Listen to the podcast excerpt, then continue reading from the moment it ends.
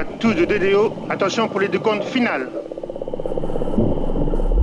10, 9, 8, 7, 6, 5, 4, 3, 2, unité, top The James Webb Space Telescope has now arrived at its final destination. And this is the first ever image of a black hole.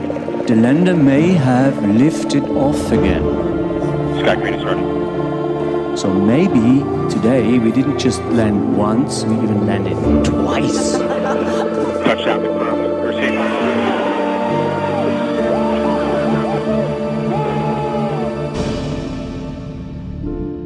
Hallo bei AstroGeo, dem Podcast der Weltraumreporter. Ich bin Franzi Konitzer. Und ich bin Karl Urban. Und wir sind zwei Wissenschaftsjournalisten. Karl ist Geologe, der ständig die Frage hört, Karl, was ist denn das für ein Stein? Und ich bin Astrophysikerin, die ständig gefragt wird, ob ich von meinem Beruf leben kann. Auch in dieser Folge erzählen wir uns gegenseitig eine Geschichte, die uns entweder die Steine unseres kosmischen Vorgartens eingeflüstert haben oder die wir in den Tiefen und Untiefen des Universums aufgestöbert haben. Weißt du denn noch, was ich dir das letzte Mal erzählt habe? Ja, du hast mir die Geschichte von Inge Lehmann erzählt, einer Wissenschaftlerin, die entdeckt hat, dass der innere Erdkern fest ist und der äußere flüssig. Und das hat sie anhand von P- und S-Wellen entdeckt, Erdbebenwellen. Aber ich kriege S und P nicht mehr auf die Kette. Aber ja, das war das Fazit. Aber unterm Strich ist es eine Forscherin, die sehr viel mehr Aufmerksamkeit verdient, als sie damals bekommen hat und auch heute noch kriegt. Das mit dem P und den S-Wellen wiederholen wir nochmal bei, Ge bei Gelegenheit, denke ich. Ich warte immer noch darauf, dass dieses Buch dieser Autorin, die über das Leben von Inge Lehmann geschrieben hat, äh, in irgendeine Sprache übersetzt wird, deren ich mächtig bin. Das wäre schön, genau. Also die hat sich auf jeden Fall sehr gefreut. Sie hat nämlich äh, mir auch nochmal geschrieben, die Lotte Andersen, ähm, die dieses Buch geschrieben hat auf Dänisch, dass sie unseren Podcast gehört hat, weil sie versteht hinreichend viel Deutsch und ähm, genau, fand, fand, hat, hat sich auch sehr gefreut, also dass wir das gut gemacht haben. Was uns sehr freut, genau. Wir haben noch eine Anmerkung von Jörg bekommen in unserer Kommentarspalte auf astrogeo.de und zwar ähm, hat er in der Wikipedia gelesen, dass ja zu den späten Ehrungen von Inge Lehmann auch gehört, dass ein Teil der Erde nach ihr benannt ist, nämlich die Lehmann-Diskontinuität. Und da hast du natürlich recht, Jörg. Er schreibt, für mich als Laien ist es umso seltsamer, dass selbst Geologen kaum was von ihr wissen.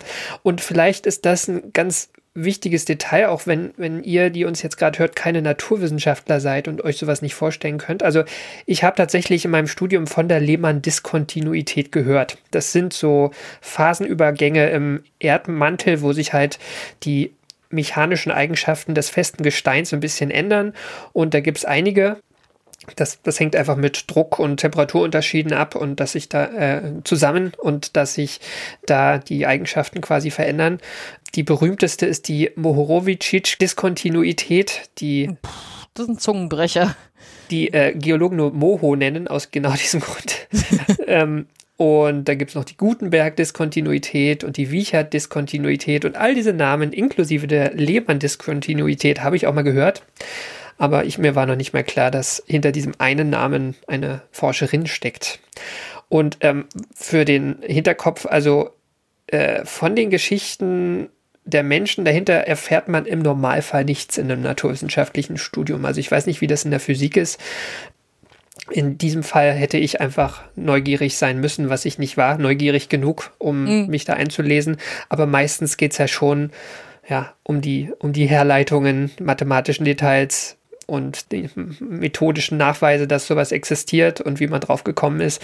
Aber die persönlichen Geschichten sind in der Regel nicht so wichtig. Nö. Also, ja, war, war bei mir jetzt nicht unähnlich. Also, ja. man hat dann schon irgendwie dann irgendwie später mal rausgefunden, dass Paul Dirac irgendwie, sind wir ehrlich, hart einen an der Waffel hatte.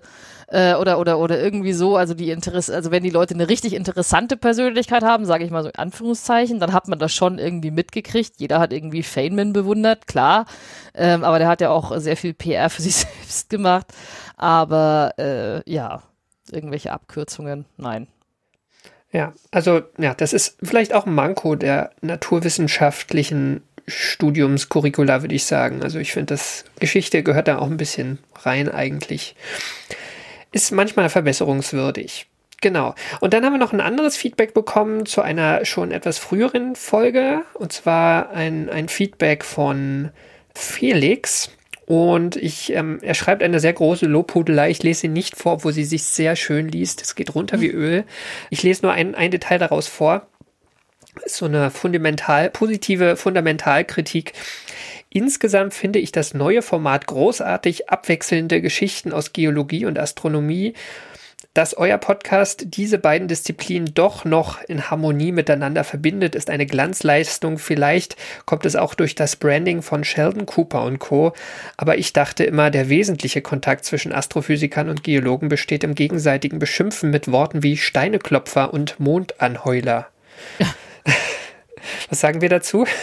Ich finde ich find das allgemein super kontraproduktiv und auch nicht nett, äh, wenn sich gegenseitige Fachdisziplinen vor den Karren fahren. Ich meine, ja, es gibt immer diese, in der Physik gibt es diese freundliche Rivalität zwischen Theoretikern und Experimentalphysikerinnen und Physikern, aber jeder weiß, dass man ohne den anderen oder die anderen nicht kann.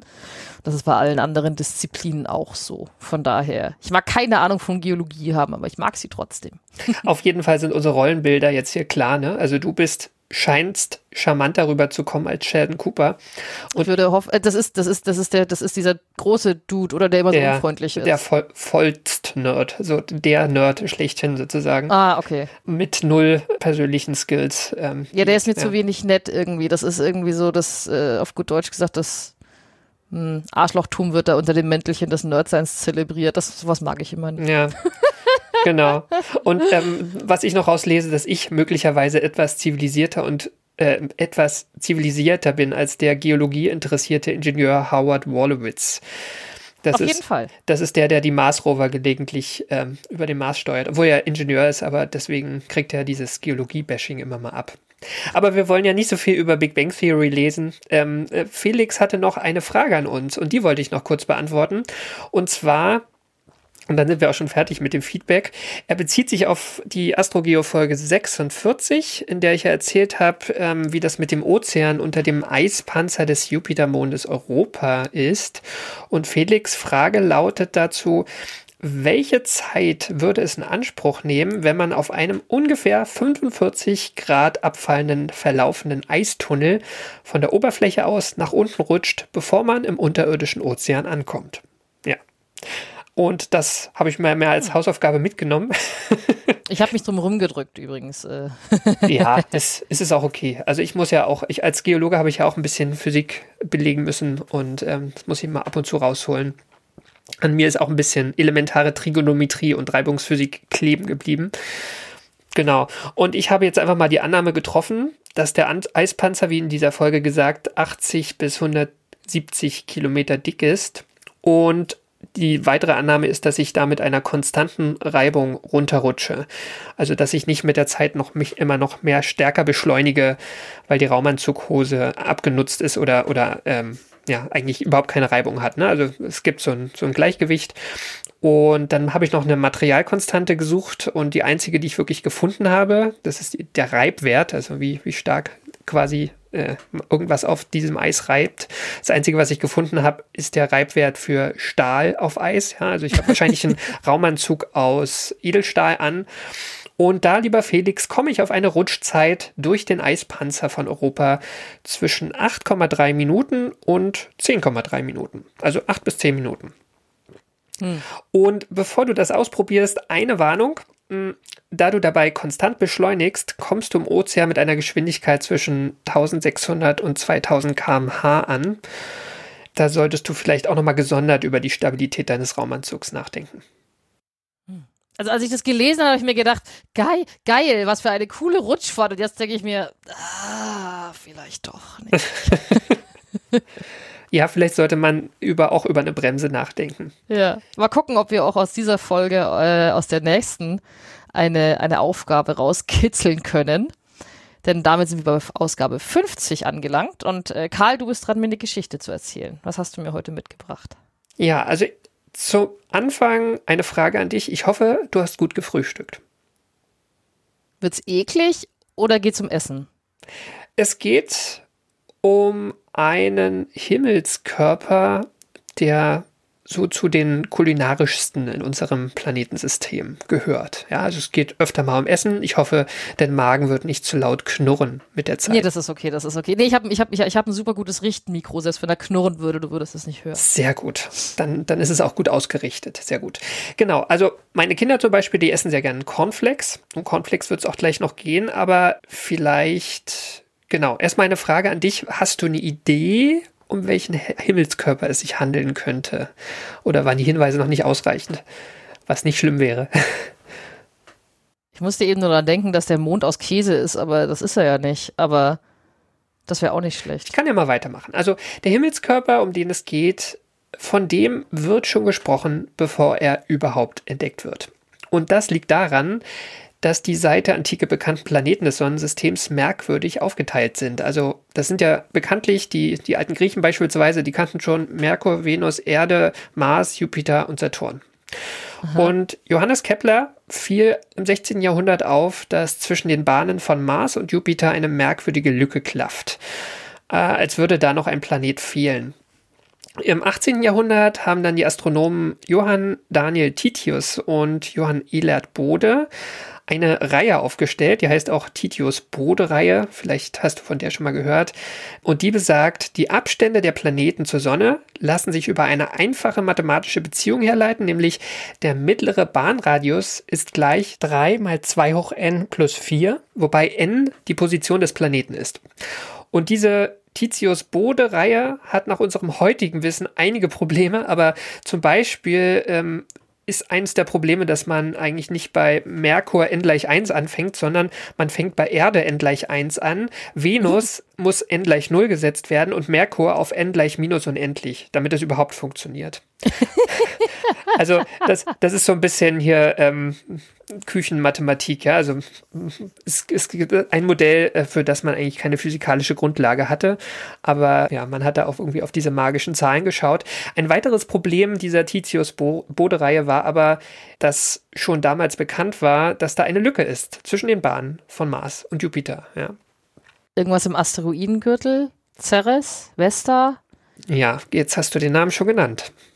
Ceres. Ja. Ah, Ceres. Aber jetzt nicht wie Cerealien, oder? Deshalb geht es nicht um Essen. Doch. Weil doch, ich habe heute genau. Morgen voll das enttäuschende Müsli gegessen. Und das war mir nicht, das war mir komplett neu. Selbst, selbst normale Cornflakes schmecken besser. Das Müsli heute Morgen war das fadeste, was ich je gegessen habe. Das tut mir jetzt Ja. leid, jetzt erinnere ich dich die ganze Zeit daran. Tatsächlich. Ich bin immer noch persönlich empört. Es gibt wenige Dinge, die ich so doof finde wie schlechtes Essen. Aber egal. Ceres finde ich gut. Also, Ceres. Also, wie es dazu kam, dass der entdeckt wurde. Anfang des 19. Jahrhunderts werden nämlich die Astronomen ungeduldig und die Teleskope immer besser. Und deshalb versucht man, den gut versteckten Planeten zu suchen. Es gibt sogar eine internationale Zusammenarbeit, die genau zu diesem Zweck ins Leben gerufen wird und die erhält den schönen Namen Himmelspolizei mit Y hinten, also Himmelspolizei vielleicht. Ich glaube, damals gab es einfach noch nicht so die, die Rechtschreibung, ne? Also es gibt aber, dieses heißt heute immer noch so. Und Was, die jetzt immer noch? äh, nein, die, die gibt es nicht mehr, aber der Begriff so, ist einfach das, stehend. Das wäre wär ein Kracher gewesen. Heute sucht man andere Dinge. Auf jeden Fall am 1. Januar 1801 entdeckt Giuseppe Piazzi von der Sternwarte Palermo auf Sizilien am Himmel einen Punkt, der genau in die Titius-Bode-Reihe an die vierte Stelle des Planetensystems passt. Und etwas genauer, Piazzi findet zwar einen Himmelskörper, beobachtet ihn auch einige Nächte in Folge in diesem Januar, aber dann wandert der zu nah an die Sonne und ist erstmal nicht mehr auffindbar, ist einfach überstrahlt. Und es dauert ein bisschen und ein anderer Forscher, der heute nicht ganz unbekannte Karl Friedrich Gauss verwendet ähm, in Folge seine neu ersonnene Methode der kleinsten Quadrate, ja, die dir mit Sicherheit was sagt. ja, traumatische Erinnerungen. Genau, der, der hat die gerade erst quasi publiziert und der macht Vorhersagen oder auf, aufgrund dieser Methode sind Vorhersagen möglich, wo der einige Monate später dieser Himmelskörper wieder auftauchen wird. Und ja, tatsächlich wird er wieder gefunden und damit ist die Bahn auch verifiziert. Und Piazzi gilt als Entdecker und darf natürlich diesem Körper einen Namen geben und er nennt ihn zunächst Ceres Ferdinandea. Und der zweite Teil, Ferdinandea, bezieht sich auf den damaligen italienischen Herrscher Ferdinand IV., Ah, die ganze, die ganze, die ganzen Lobhudeleien, das hatten wir bei Galileo ja auch schon, die ganzen Lobhudeleien in den Himmelsobjekten, die wurden irgendwann mal unauffällig entfernt, oder? Ja, also hier ging das relativ schnell. Ähm, die Astronomen-Community außerhalb Italiens fand das nämlich nicht so witzig und deswegen hat man sich geeinigt, dass man nur den ersten Teil verwendet und diesen Himmelskörper Ceres nennt.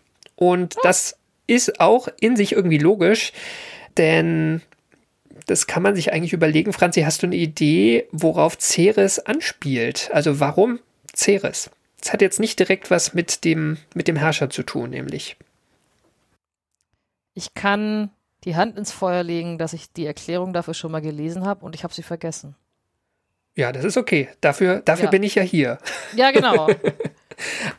Ceres ist, das weißt du wahrscheinlich nicht, die Patronin der Insel Sizilien, ja, äh, der Piazzicaner von Ah. dort. Aber vor allem ist sie eine römische Gottheit, womit sie sehr gut zu den anderen Planeten äh, passt, die ja auch alle nach römischen Gottheiten benannt sind. Und genauer, Ceres ist die Göttin des Ackerbaus bei den Römern gewesen. Ach, daher Cerela Cerealien. Genau, und deswegen hat das auch mit, den, mit dem Frühstück zu tun. Ähm, das englische Wort für Cornflakes und andere Getreidearten ist Cereals. Bis ich diese Folge recherchiert habe, wollte ich Cereals immer, wenn ich es mal irgendwo schreiben wollte, mit I schreiben. Das wird mir jetzt nicht Ah. mehr passieren. Also Cereals. Ähm, mittlerweile weiß ich, das kommt von Ceres, deswegen zweimal E. Ja. ja. Genau. Und Ceres hat noch ein bisschen mehr mit Essen zu tun, aber dazu komme ich gleich. Genau. Wir müssen noch ein bisschen Astronomiegeschichte machen, weil das wirklich ganz interessant ist.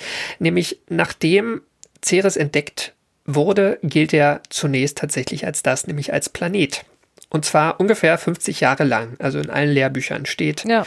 Merkur, Erde, Mars, Ceres, Jupiter Also und wenn so ihr weiter. 1823 ein Was ist was Buch gekauft hat, dann wisst ihr, was euch erwartet. Absolut, genau. Und das Problem ist, ja, die Probleme hören nicht auf. Also auch wenn man jetzt diese Titius-Bode-Reihe gefüllt hat, es gibt nämlich noch andere Körper in dieser Lücke. Ne? Also wenige Jahre später werden Juno und Vesta entdeckt beispielsweise, dann kommen immer mehr dazu. Und der Astronom William Herschel, der ja den Uranus entdeckt hat, auch nicht allzu viel später, schlägt dann irgendwann vor, einen neuen Begriff für diese ganzen Körper einzuführen, die ja anders als die Planeten im Teleskop nicht scheibenförmig erscheinen. Also auch Ceres erscheint nicht scheibenförmig im Teleskop, sondern eher wie die Sterne punktförmig und sie sind also sternenartige oder auf Griechisch Asteroide.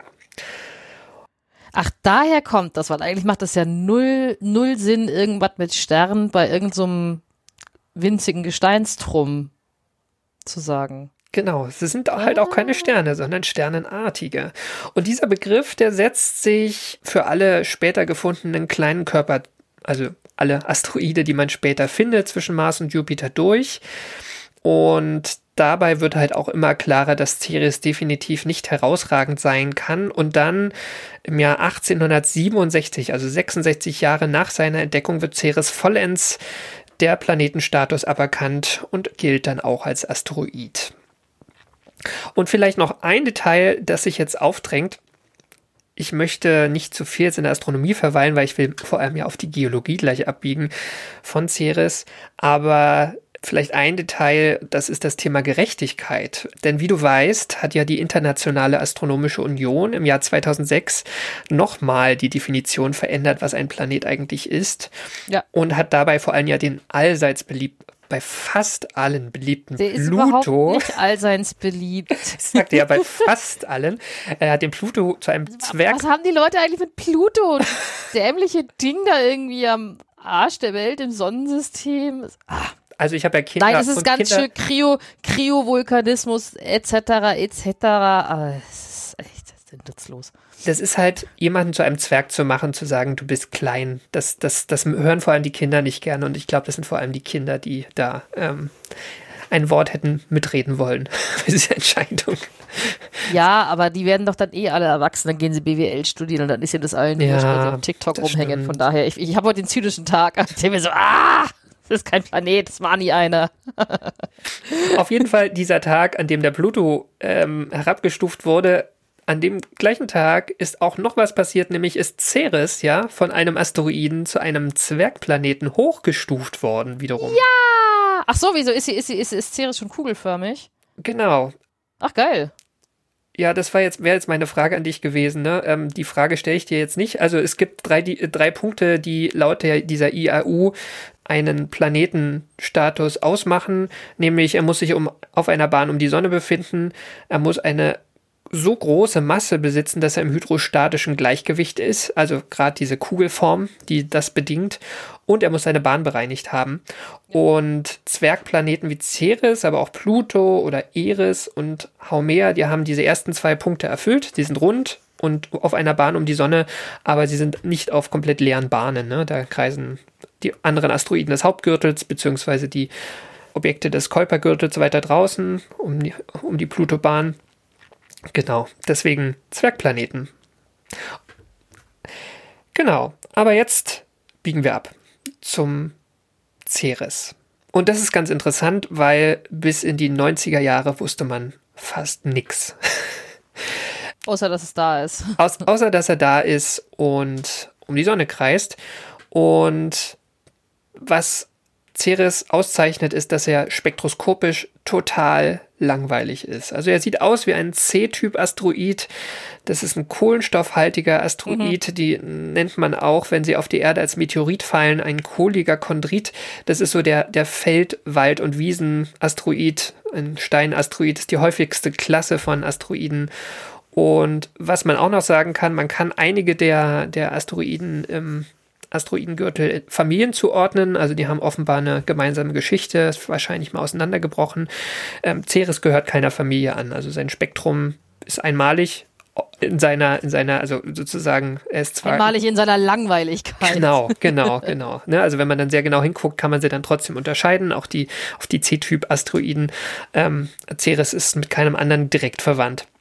Das sagt eigentlich nur aus, dass er nicht auseinandergebrochen ist und eher intakt geblieben ist. Und Ceres ist relativ schwer. Ne? Also man sagt, ähm, also um es ins Verhältnis zu setzen, er ist, er ist das größte, schwerste Objekt des Asteroidengürtels. Er hat die Masse von 1,3 Prozent des Erdmondes. Also das ja. klingt wieder gar nicht so viel, finde ich, aber der Erdmond ist ja auch schon relativ groß. Er vereint ungefähr ein Viertel der Masse des Hauptgürtels also das Gürtel okay, zwischen okay, Mars und Jupiter ähm, in sich, ja. genau. Also er ist schon ein dicker Brocken unter den anderen Asteroiden, das kann man schon sagen. Seine Dichte ist aber ziemlich niedrig, die liegt bei 2,16 Gramm pro Kubikzentimeter. Zum Thema Dichte hatten wir auch schon mal in der Folge zum Jupiter-Mond Europa gesprochen. Man kann daraus schon ableiten, dass er ungefähr zu einem Drittel aus Wassereis besteht. Aber trotzdem geht man erstmal davon aus, dass Ceres zwar groß ist, aber ziemlich homogen, also irgendwie jetzt nicht sonderlich geschichtet oder irgendwas und dass er eigentlich ein ziemlich primitiver Körper ist. Primitiv äh, nicht wertend gemeint, aber einfach ein Objekt, was sich nach der Entstehung des Planetensystems nicht arg mehr verändert hat. Man kann das ursprünglich nennen und dann klingt es ein bisschen mehr sexy. Genau. Ja, ur ja. ursprünglich, urtümlich, genau. Aber dann, im Jahr 2003 gibt es sehr gute, gut aufgelöste Bilder von Hubble. Und da ähm, sieht man jetzt nicht mehr ein punktförmiges Objekt, sondern man sieht, ist ein Ellipsoid, also was ein, ein Körper, der einer, einer Kugel relativ nah ist, so wie die Erde, die ist ja auch keine Kugel, aber schon sehr nah dran. Und damit, daran sieht man halt, dass er wirklich äh, auch in diesem hydrostatischen Gleichgewicht ist. 2003 ist ja auch nur drei Jahre vor dieser IAU-Entscheidung. Ne? Also das wird dann wichtig. Dieses hydrostatische Gleichgewicht bedeutet aber noch was anderes, nämlich dass er wahrscheinlich innerlich komplexer ist als gedacht. Denn als hydrostatisch ausgeglichener Körper sollte er eigentlich eine komplexere Entwicklung durchgemacht haben. Ne? Also kann man, kann man sich leicht erklären, so ein Asteroid, der irgendwie unförmig ist, der ist irgendwo rausgebrochen, der hat sich dann wahrscheinlich nicht mehr arg verändert. Wenn was rund ist, dann muss es irgendwie nach seiner Entstehung sich selbst rund gemacht haben durch seine Masse und durch Dinge, die dann passieren durch Druck, Temperatur und ähm, Chemie, was auch immer dann in seinem Innern vorgefallen ist. Das heißt, er hat wahrscheinlich einen Schalenbau wie eigentlich alle Planeten. Ja, das deutet auch schon mal dahin, dass diese Entscheidung, den irgendwie von Asteroiden begrifflich zu trennen, keine ganz schlechte gewesen ist. Im Jahr 2006 passiert dann außer dieser IAU-Entscheidung noch was anderes, nämlich US-Astronomen veröffentlichen Daten, die sie mit einem Teleskop auf Hawaii gemacht haben Und da kommt raus, dass es auf der Oberfläche von Ceres Carbonate und Tonminerale gibt. Und das sind beides Mineralien, die zur Entstehung Wasser brauchen, und zwar Wasser, das flüssig ist. Ja, also auf dem, auf dem Mars hat man, glaube ich, nach wie vor keine Carbonate gefunden, aber auch recht viele Tonminerale. Auf dem Mars kann man aber auch recht gut erklären oder weiß man mittlerweile recht gut, dass da Wasser geflossen ist. Ceres hat keine Atmosphäre, also da ist schon mal ähm, was merkwürdig. Das heißt, das Wasser muss sich irgendwo unterirdisch befunden haben, befinden oder mal befunden haben. Das weiß man natürlich zu dem Zeitpunkt noch nicht. Und das ist aber zu, zu diesem Zeitpunkt beides eine, eine ziemlich umstrittene Theorie. Also das ähm, hätte man für eher unwahrscheinlich. Blöde Frage, wie ein Tonmineral ausschaut, kann ich mir ungefähr vorstellen. Aber wie schaut ein Carbonat aus? Also Carbonat ist einfach Kalk. Ähm, Ach so, ganz, okay. Ganz einfach, ah. ne? Also bei uns auf der Erde entsteht das meiste, der meiste Kalk ähm, in den Ozeanen. Ein Teil biogen natürlich durch, keine Ahnung, versteinerte Korallenriffe und solche Sachen, Muschelschalen, aber auch einfach dadurch, dass Wasser verdampft. Und ja, ähm, ja die, das, was in, unserem Wasserko in unseren Wasserkochern ständig passiert. Aha. Ja, und Jetzt wird es aber langsam interessant. Also Ceres wird einfach interessanter durch diese, diese Widersprüche zumindest.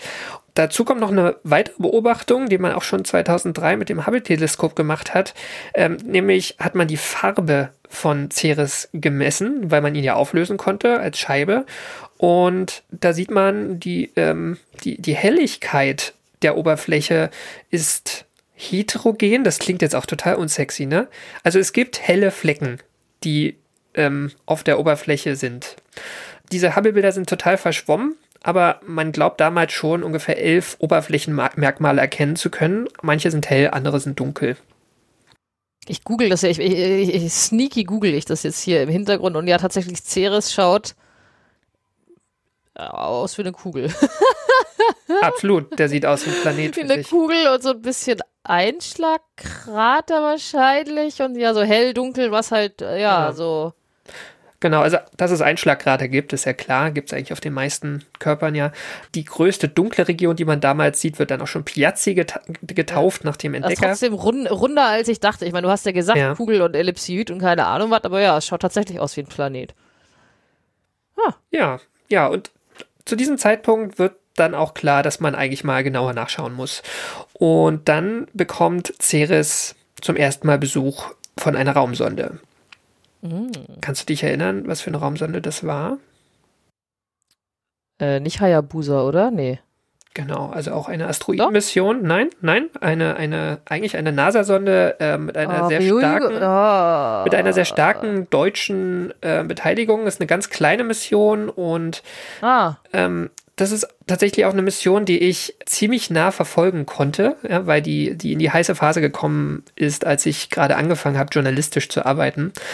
Ach so, als du angefangen hast, ziehe ich gerade in der Musikredaktion ab und das war mir alles egal.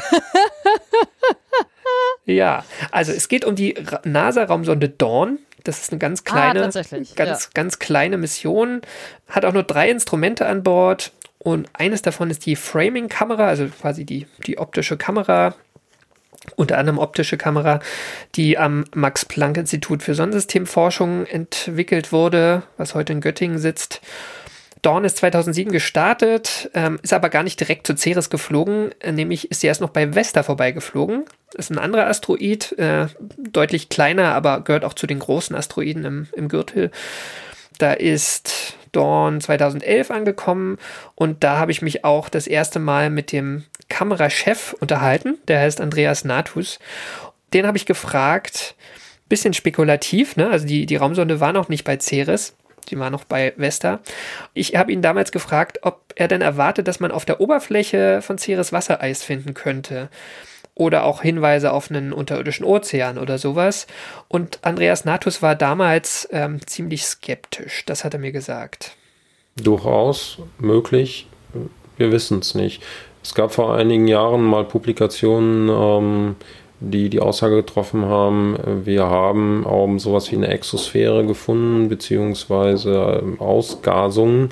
Das ist nie wirklich bestätigt worden. Wir wissen es nicht. Ceres ist im Wesentlichen deswegen für uns no, noch eine neuere Welt als Vesta, weil aus den Spektralinformationen, die wir haben, wir wenig ableiten können. Also das habe ich ja auch gesagt. Also das Ding ist einfach, sah einfach grau aus, bis auf die hellen Flecken, die man dann schon mal mit Hubble gesehen hat, aber spektral konnte man irgendwie nichts ableiten. Und wenn da Wassereis ist, müsste man das ja eigentlich sehen. Also es ist alles weiterhin mysteriös.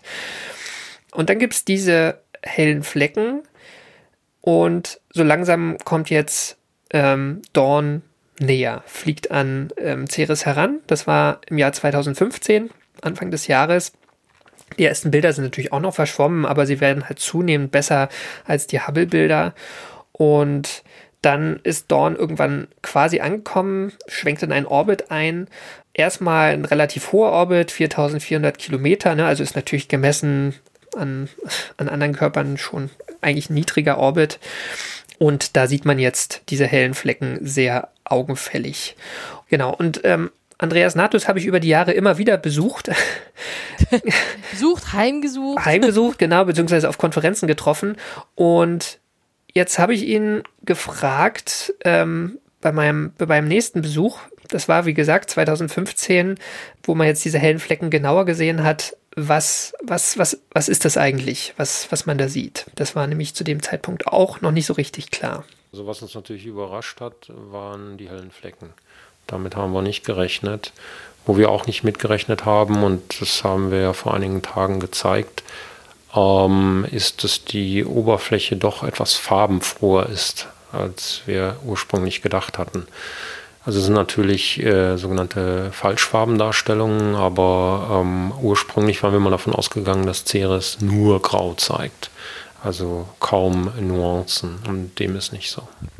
Wodurch können diese Farben hervorgerufen werden? Ja, das ist etwas, was wir noch herausfinden müssen. Das wissen wir im Moment noch nicht. Ja, das war jetzt ein kleiner Ausschnitt aus dem Interview.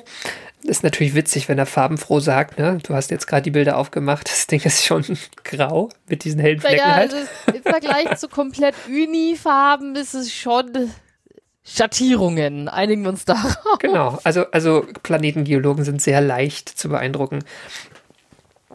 Also was man zu dem Zeitpunkt sagen kann, ähm, diese Schattierungen, diese hellen Flecken, ist ein Hinweis auf eine deutlich komplexere Geologie, als man gedacht hat.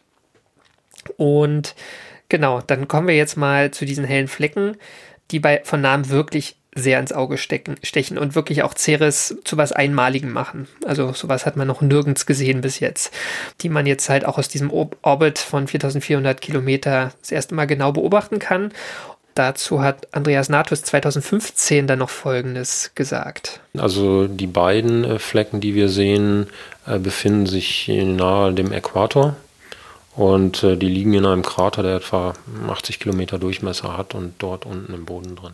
Okay, und irgendwo in der Mitte von dem Krater dann, oder? Okay. Hm. Also es kann, könnte mit dem Krater auch zusammenhängen, wenn er genau in der Mitte liegt. Ja, es kann sein. Also es ist sogar sehr wahrscheinlich, dass es mit dem Krater zusammenhängt. Genau, also es gibt natürlich viele Krater, hatten wir auch schon erwähnt oder hattest du schon vermutet. Und es gibt halt vereinzelte Krater, in denen diese hellen Flecken vorkommen. Stuff, ja. Ja. Was man ja bei Kratern immer relativ schnell ableiten kann, das hat, hatte ich hier ja auch schon öfter, ist, dass es jüngere und ältere Regionen gibt. Und das kann man ja mit dieser Kraterzählungsmethode mal recht schnell sagen. Ähm, es sieht hier so aus, dass die Krater, in denen man helle Flecken beobachtet, manchmal jünger und manchmal älter sind. Also das ist irgendwie kein Anhaltspunkt, wie, wie diese hellen Flecken entstehen. Aber man kann schon sagen, dass diese Oberfläche irgendwie umgestaltet wurde, nachdem diese Einschläge stattgefunden haben und irgendwas da in Ceres selbst vonstatten gegangen ist. In der Folge, also wird, wird der Orbit von Dawn dann immer weiter abgesenkt, von diesen 4400 Kilometer, dann erstmal auf 1450 Kilometer, später noch auf 375 Kilometer, also wirklich sehr tief. Und bevor wir jetzt dazu kommen, was Dawn da gesehen hat, müssen wir jetzt mal über Namen reden, weil ich finde das immer ein ganz lustiges Detail. Denn wenn man jetzt wie hier eine neue Welt fotografiert, kartografiert, müssen ja Namen her, ne? Also nicht nur für das Objekt selbst, sondern auch für Dinge, die man dort findet. Oh, bitte sag nicht, dass sie die Krater nach Frühstückscerealien benannt haben. das Kellogg's Basin. Das wäre, das wäre, das wäre ähm, Crunchy Mons. Product Placing in der Astronomie. Das, das wäre, das wäre wirklich Ja, 100 traurig. Pro. ja. Ja. oder das wäre dramatisch. Ja, das, Also, das Schöne ist ja, dafür gibt es äh, Gremien, ähm, in denen Unternehmen nichts zu sagen haben und auch Spendengelder, nach allem, was ich weiß, keine Entscheidung beeinflussen können. Ähm, das sind ja Astronomen und Astronomen, die da Vorschläge machen können. Und die werden dann auch demokratisch innerhalb der IAU bestätigt. Und ja, wie schon angekündigt, wollte ich dich heute noch ein bisschen hungriger machen. Und deswegen habe ich ein paar Beispiele. Es gibt ähm, einen Krater, der heißt Halki. Und Halki ist der Gott des Weizens bei den alten Hethitern. Ja. Dann gibt es den Krater Peko. Und das ist einer, ein alter Gott der estnisch-finnischen Kultur, der Gott der Feldfrüchte. aber gibt es eine Gottheit für Bier auf diesem? Das ist ja auch so eine Art Müsli. Ah, das, das ist mir jetzt nicht untergekommen. Also ich habe hier noch zwei Beispiele. Es gibt noch den Krater Kaneki und ähm, ein bisschen weniger eurozentristisch. Das ist der Gott der Kokospalme in der Kultur Mikronesiens. Und zuletzt vielleicht noch das Uhola Katane. Ähm, Genau, was Katane bedeutet, ist, äh, erklärt gleich, Uhola ist in einer Region Nigerias ein Erntedankfest. Ah, Catene sind Risse, also das ist einfach ein äh, lateinischer Begriff für, für Rissstrukturen in der Geologie. Und ganz zum Schluss gibt es noch einen sehr großen Krater, äh, ganz zum Schluss gibt es noch einen großen Krater und der ist Okator. Und Okator ist der römische Gott der Egge. Was irgendwie lustig ist, ja, die, also die, die Zeit, als die Römer noch nicht nur an den christlichen Gott geglaubt haben, da haben sie ja einfach alles in ihr Pantheon gestellt, ne, was sie so aufgesaugt Ja. haben. Und offenbar auch einen Gott der Egge, weil warum auch nicht, ne? Also so ein landwirtschaftliches Gerät braucht dann halt auch am besten noch einen eigenen Gott, damit auch wirklich gar nichts schief ich muss geht. jetzt ganz blöd nachfragen, was ist eine Egge? Eine Egge ist sowas ähnliches wie ein Flug, also ein Gerät zum Auflockern Ah. des Feldes und darauf beschränkt sich auch mein Wissen. Also Also wie so ein Vertikutierer für, für, für, okay, okay, okay, Genau. ich, ich, ich komme klar. Ja. und in der Mythologie war übrigens äh, Okator auch ein Gehilfe von Ceres, ja, logischerweise. Aha, Okator ist auch ein guter Name, weil äh, das ist ein, wirklich der prominenteste Krater und der hat auch die hellsten der hellen Flecken. Und zwar in zwei Gruppen in seinem Innern. Also erstmal, das ist so ein großer ähm, Krater, dass er einen Zentralberg hat. Ne? Also es haben ja nicht alle ähm, Krater einen, einen Berg in der Mitte. So diese Zentralberge entstehen bei sehr großen Einschlägen einfach durch Dynamik. Ne? Kennt man, kennt man auch, auch von der Erde, vom Mond und so weiter. Und die Flanken, also die, die Seitenbereiche sind teilweise von hellen Ableg Ablagerungen äh, bedeckt. Die heißen Cerealia facula. Facula ist der, der einfach der. ja, es, es ist, es, Serial, es geht nur um er. Ich kann, ich, kann, ich kann diesen Asteroiden echt bald nicht mehr ernst nehmen. genau, diese Cerealia facula, ich setze noch einen drauf, ähm, diese weißen Flecken, die sehen wirklich so aus, als hätte jemand Milch dahin geschüttelt, neben, Ja. neben seine Müslischüssel. Ähm, genau. Und da gibt es noch eine zweite Gruppe, die heißen Vinalia faculae. Und Vinalia ist übrigens die, das römische Erntedankfest nach der Weindese. Ah, Genau. sympathisch. Genau. Ich habe früher immer Vanillia gelesen, aber es heißt tatsächlich äh, Vinalia. Ja. Ja, Vanillia wäre auch lecker gewesen. ja, ja absolut. Und dann, und dann gibt es noch den Ahuna Mons. Mm, Ahuna, erstmal, Mythologie ist äh, das Erntedankfest des Volkes der Sumi Naga in Indien. Und ähm, Franzi, Frage an dich. Ähm, ob du eventuell, hast du eventuell schon mal von Ahuna Mons, von dem, von dem Berg auf Ceres gehört? Okay, also das ist der höchste Berg auf Ceres, ragt immerhin fünf Kilometer über das mittlere Höhenniveau hinaus, also schon auch, ja, für so einen kleinen, Okay. kleinen Körper durchaus hoch. Und der ist auch interessant, weil man an ihm erahnen konnte, das erste Mal, worum es sich bei diesem weißen Material handelt. Was diesen Ahuna Mons auffällig macht, ähm, er hat recht steile Flanken. Manche von ihnen erscheinen hell, andere dunkel. Also so ein bisschen gestreift sozusagen, unregelmäßig. Und ähm, seine Lage ist auffällig. Er liegt nämlich antipodal, das heißt genau auf der gegenüberliegenden Seite des größten Einschlagbeckens auf Ceres. Das heißt übrigens Kerwan und ist 283 Kilometer groß. Also das ist, war ein ziemlich großer Wumms, der da äh, runtergegangen ist. Und Randnotiz Kerwan ist der Geist der sprießenden Maispflanze der Hopi-Indianer auf dem Gebiet des heutigen Arizona.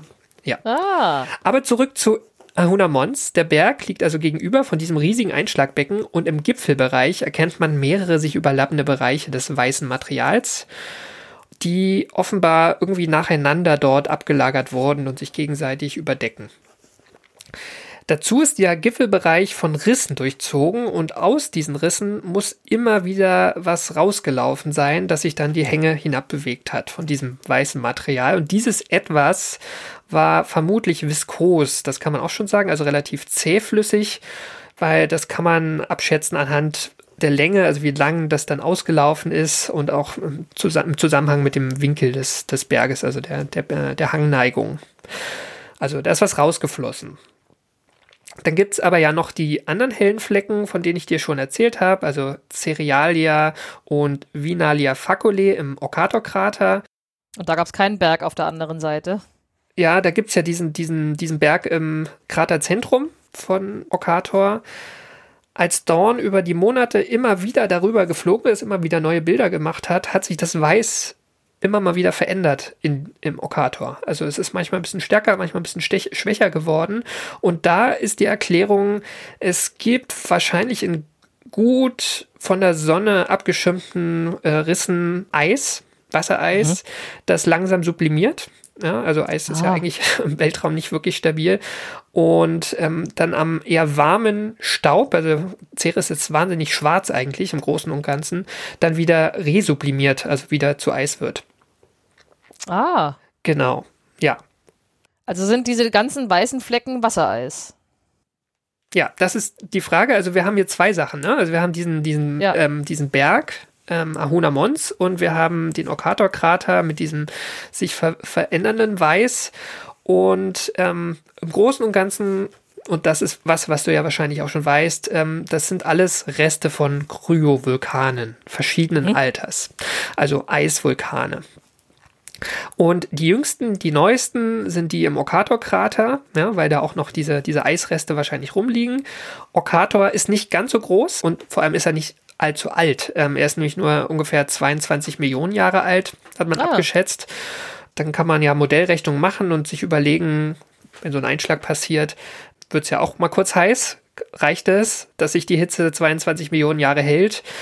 Um ähm, ja, zu verhindern oder das Wasser im Untergrund irgendwie flüssig zu halten. Und das kann man tatsächlich nicht modellieren. Also ähm, das, dieser, dieser Kryovulkanismus muss jünger sein und die Quelle, Hitzequelle muss sozusagen eine andere sein als der Einschlag selbst. Ja, genau. Also wo kriegt Ceres die Energie dafür her? Das ist ja auch die Frage bei Pluto, glaube ich, die man sich stellt. Genau. Dorn hat allerdings auch die Fähigkeit, ja, die, die Spektren dieser Oberfläche genau anzuschauen und das meiste was man an diesen äh, weißen Flecken sehen kann, ist tatsächlich kein Eis, sondern es sind Salze. Und das, die erklären eigentlich auch ganz gut diese weißen Flanken von diesem Riesenberg, Ahuna Mons. Da sind nämlich einfach Salze zurückgeblieben. Also erstmal ist zähflüssiges Salzwasser ausgetreten und ähm, das, das Wasser ist verdampft und diese Salze sind einfach zurückgeblieben. Genau, sind zum Beispiel Magnesiumsulfat, Natriumcarbonat. Mhm. Carbonat hatte ich ja gesagt, die hat man ja auch schon mit, mit äh, Hubble vorher schon bestimmt. Und auch Ammoniumbicarbonat. Genau. Ja. Was können wir jetzt daraus lernen? Also. Ceres ist nicht so langweilig, wie man eh, ehemals gedacht hat. Das definitiv. Die Art der Salze sagt was darüber aus, wo sie herkommen. Das ist jetzt eigentlich das Witzige. Also das sind jetzt einfach nur chemische Formeln, die ich ja gerade genannt habe. Aber man kann relativ, relativ sicher sagen, dass jedes dieser Salze unter unterschiedlichen Druckbedingungen aus den Gesteinen gelöst worden sein muss, ja, weil ähm, und damit auch in unterschiedlichen Tiefen. Ja, je tiefer man in so einem mhm. Körper geht, umso höher ist der Druck. Und deswegen kann man auch auf die Tiefen zurückreichen. Also wo liegt dieses Wasserreservoir? Und da gibt es eine relativ frische Studie von 2020. Die Tiefe ähm, ist wahrscheinlich ähm, äh, tiefer als 40 Kilometer, also 40 Kilometer oder mehr. Also es kommt aus relativ oh. großer Tiefe. Und daraus kann man wiederum dann auch Rückschlüsse darauf ziehen, wie Ceres eigentlich im Innern aufgebaut ist. Und ähm, genau, das hatten wir auch in der Europa-Folge. Da gibt es dann auch Modelle. Da kann man aber, wenn man solche Daten hat, dann ganz viele Modelle ausschließen und am Ende hat man ein wahrscheinlichstes. Und das sagt das folgende: Ceres besteht aus drei Schichten. Eine dicke äußere Kruste, dann gibt es in dieser äußeren Kruste halt diese Salze und aber auch hydratisierte Minerale, ähm, also Siliziumhaltige Verbindungen und deswegen wurde er halt als Steinmeteorit auch erstmal klassifiziert.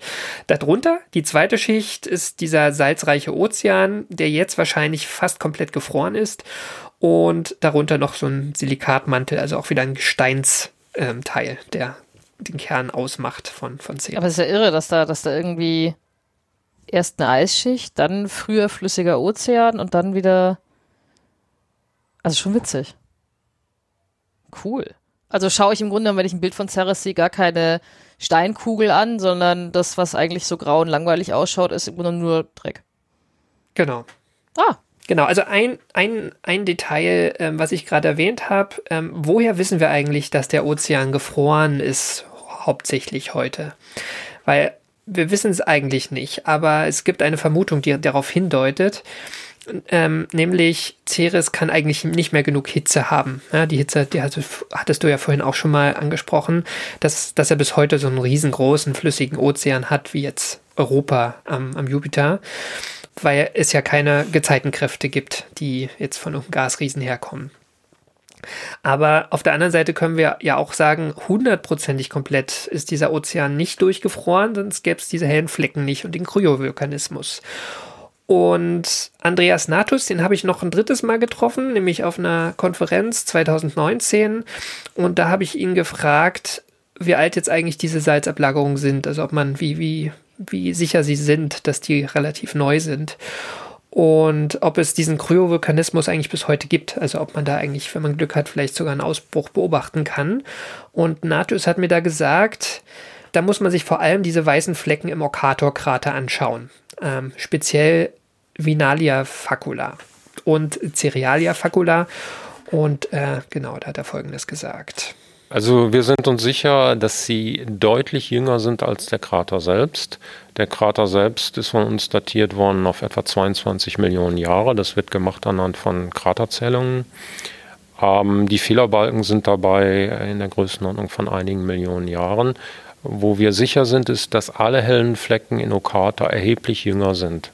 Und wir können davon ausgehen, dass es deutlich mehr als 10 Millionen Jahre jünger ist als der Krater selbst.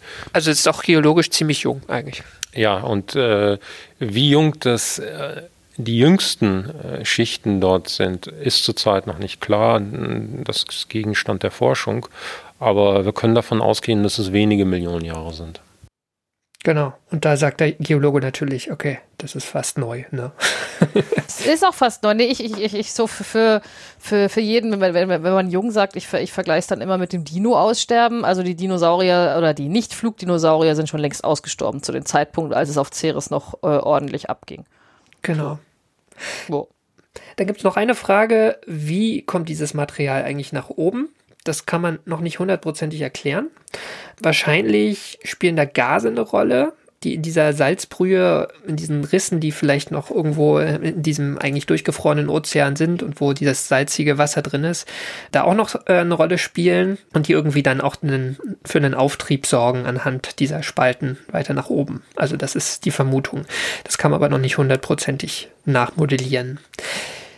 Genau, und jetzt zu, zum Abschluss wollte ich das nochmal so ein bisschen zusammenbringen, was uns das jetzt alles sagt. Ne? Also es ist jetzt ähm, ja schön, man hat so einen Zwergplaneten in dieser, in dieser Lücke der Titius Bode-Reihe, obwohl es ja kein Planet ist, aber immerhin ein sehr spannender Zwergplanet. Der leckerste Zwergplanet im Sonnensystem. Ja, absolut.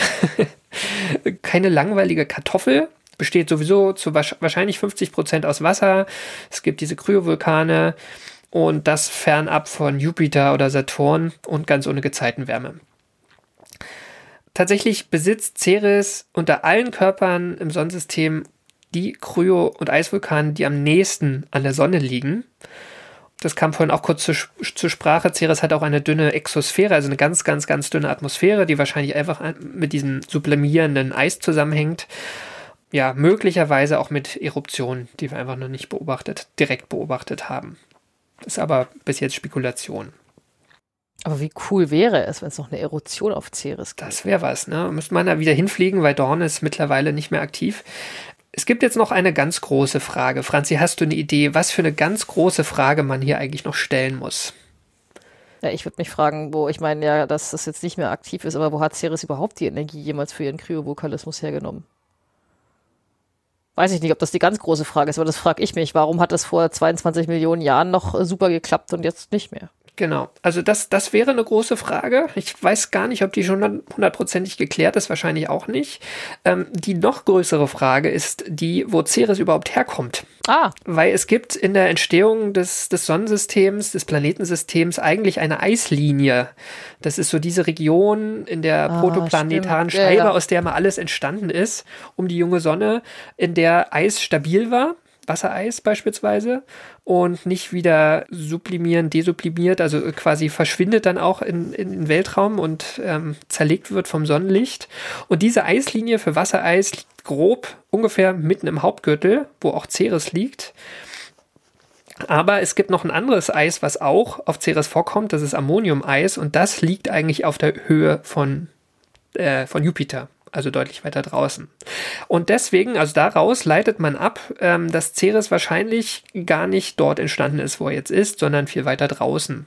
Und da gibt es eine ganz frische Studie, äh, ist jetzt ein, zwei Wochen alt und ähm, die sagt, die hat versucht, Ceres Position so nah an der Sonne zu erklären und hat einfach die Entwicklung des jungen Sonnensystems simuliert und die geht davon aus, dass es mal sehr, sehr viele Protoplaneten, also sozusagen Vor Vorplaneten, Frühplaneten in der Größe von Ceres gegeben hat. Die sagen ungefähr 3600 Stück.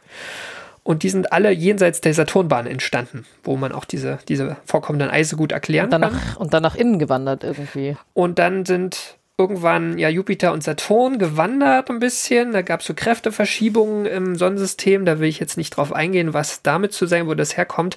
Aber auf jeden Fall ähm, ist das Sonnensystem da ziemlich durchgerührt worden. Und die allermeisten von diesen 3600 Protoplaneten sind rausgeschleudert worden.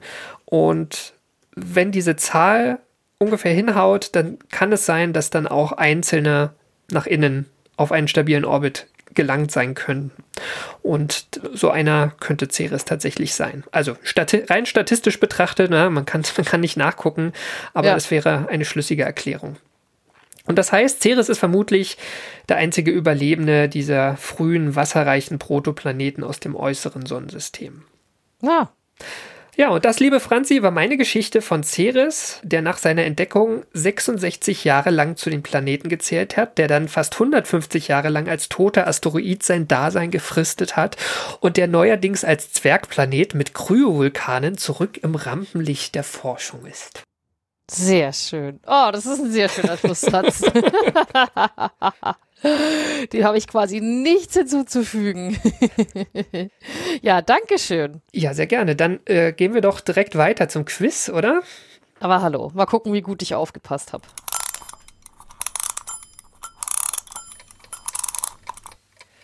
Also, Franzi, ich habe dir fünf Fragen mitgebracht. Meine erste Frage ist: Zwischen welchen Planetenbahnen wollten Astronomen Ende des 18. Jahrhunderts einen Planeten finden und wie hieß die, ihre internationale Gemeinschaft, die das versucht hat zu bewerkstelligen? Die Gemeinschaft war die Himmelspolizei mit dem Y und äh, das wollten sie zwischen der Mars- und der Jupiterbahn herausfinden. Frage Nummer zwei. Sehr gut. Warum wurde Ceres im Jahr 2006 von der IAU von einem Asteroiden zu einem Zwergplaneten hochgestuft? Weil Ceres äh, annähernd kugelförmig ist und damit zwei der drei Kriterien für Planeten und äh, alle Kriterien für Zwergplaneten erfüllt. Frage Nummer drei. Was haben Vinalia facula, Cerealia facula und Ahuna Mons gemeinsam? Sie sind nach Erntedankfesten benannt. Nee, nach Göttern benannt. Nach Gottheiten. Komm schon. Na, das ist irgendwie. Frühstück. Ich, ich frage mich gerade, ob das auch stimmen kann. Ich glaube nicht, ne? Also es sind teilweise Erntedankfesten und teilweise Ja, Götter. also teilweise Erntedankfeste, teilweise Götter. Äh, Das was eine ist ein Berg, das andere sind irgendwelche Gruben oder so. Du, du denkst so kompliziert. Ich wollte eigentlich hören, alle drei haben weiße Flecken. Ach so! Oh, okay, ja gut, ich nehme alles zurück. genau, dann machen wir weiter. Frage Nummer vier. Was ist Ahuna Mons? Ein Berg auf Ceres, fünf Kilometer hoch. Genau. Und ver vermutlich ein alter Kryovulkan, auf dem Ja. man noch die Überreste dieser alten Ausflüsse in Form von abgelagerten Salzen sehen kann. Aber alles richtig. Und die letzte ist ein bisschen gemein. Ähm, Kerwan ist eine Gottheit. Von wem und für was? Das war aber nicht die äh, Gottheit für das äh, für ein Erntedankfest in S Indien. Ich habe echt viele, viele Sachen dir um die Ohren geworfen. Das eine war das andere oder Gottheit, das andere waren irgendwelche Erntedankfeste. Oh nein. So, jetzt muss ich draufhauen, Entschuldigung. Ähm, also, das war der Geist der sprießenden Maispflanze der Hopi- Hopi-Indianer auf dem Gebiet des heutigen Arizona. Oh, Verzeihung. Aber ich, ich finde das ja schon cool, so dieses, dieses, dieses, ähm, nicht eurozentristische Gottheiten und so, ähm, da kann man richtig was lernen irgendwie. Das finde ich, das finde ich nett, aber ich melde hiermit, wenn es die ganze Zeit um Getreide geht, ich melde hiermit meinen Wunsch für eine äh, Gottheit äh, des Bieres an auf Ceres, wenn irgendwie noch ein Krater irgendwo frei ist. Ja, muss man mal gucken. Also es gibt ja, ich habe ja jetzt nur die größten Sachen rausgesucht. Ähm, das ist, da ist mittlerweile sehr viel benannt. Ähm, vielleicht, vielleicht gibt es das tatsächlich Ja. und ich weiß nur nichts davon. Ja. ja. Aber sag mal, eine Frage hätte ich noch, und zwar, ich meine, Dawn war da, ist derzeit noch ähm, eine, eine neue Mission zu Ceres geplant oder, oder arbeitet man jetzt hauptsächlich mit Archivdaten oder, oder wie schaut's aus? Ähm, also Asteroiden sind ja gerade schon sehr hoch im Kurs. Ja. Ich bin mir relativ sicher, dass man da immer mal wieder was machen wird. Äh, ich denke mal auch sowas wie ein Lander zu den weißen Flecken wäre sicher spannend. Es ist ja auch mit diesem, mit dem, diesem unterirdischen Ozean durchaus möglich, dass da was lebt, ne? Was man Ja. vorher für völlig ausgeschlossen gehalten hat. Also ich denke mal, es ist auf vielen anderen Körpern wahrscheinlicher als auf Ceres, wo eigentlich alles durchgefroren ist, aber es kann ja auch in der Vergangenheit mal Leben entstanden sein, was heute einfach nur eingefroren ist. Also Oh Gott, das wäre übel, dann dürfte man da gar nicht drauf landen. ja, genau, das ist dann, ist dann, also man wäre sicher vorsichtig da mit dem Länder da direkt auf die weißen Flecken zu fliegen. Ja. Ja, aber es, es ist ein spannender Körper. Ich denke mal, es gibt viele, die das wollen. Ähm, ich, ich weiß jetzt aber von keiner Mission, die das explizit schon vorhat und schon Geld bekommen hat. Okay. Ja gut, dann wir, wir warten. Aber ja, dann hätten wir es für heute, oder? Absolut, ja. Prima. Dann kann ich sagen, das war sie, die. Oh, Karl hat geschrieben, die 486. Folge und bessert es gerade aus, weil das war nicht die, leider noch nicht die 486. Folge, sondern das war die 50. Ausgabe von Astrogeo. Genau, und vielleicht nur als Anmerkung die zehnte gemeinsame, die wir jetzt gemacht Ja, haben. die ne? zehnte Sehr gemeinsame. schön. Da danken wir allen, die unsere Arbeit unterstützen. Das sind nämlich die regelmäßigen Abonnentinnen der Weltraumreporter, dem Online-Magazin und das Abonnement kostet nur 3,49 Euro pro Monat. Genauso danken wir den Flatrate-AbonnentInnen der Riff Reporter. Die Riff Reporter sind eine Genossenschaft von über 100 freien und unabhängigen Journalistinnen und Journalisten, die zu vielen relevanten Themen arbeiten, alles frei von Werbung und Trackern und recherchiert unter strengen journalistischen Standards. Jedes Abo bei den Riff Reportern hilft uns, aber auch euch, denn ihr erhaltet Zugang zu allen vielfältigen und tiefgründigen Recherchen. Und wir danken allen, die diesen Podcast direkt unterstützen, entweder über Steady oder über direkte Überweisungen. Und alle Möglichkeiten, uns zu unterstützen, findet ihr auf unserer Website astrogeo.de. Und wenn euch diese Folge gefallen hat, hinterlasst uns gerne einen freundlichen Kommentar oder eine Bewertung bei iTunes, Spotify, direkt auf unserer Webseite oder wo auch immer ihr diesen Podcast hört. Feedback oder Ideen für neue Themen könnt ihr uns auch auf unserem Twitter-Account zukommen lassen unter astro-geo und wir haben auch einen Mastodon-Account mittlerweile mit dem gleichen Namen. Oder ihr könnt uns eine E-Mail schreiben an redaktion.astrogeo.de. Und zuletzt danken wir euch fürs Zuhören. Wir sagen Tschüss Glück auf! und Ad Astra. Bis zum nächsten Mal.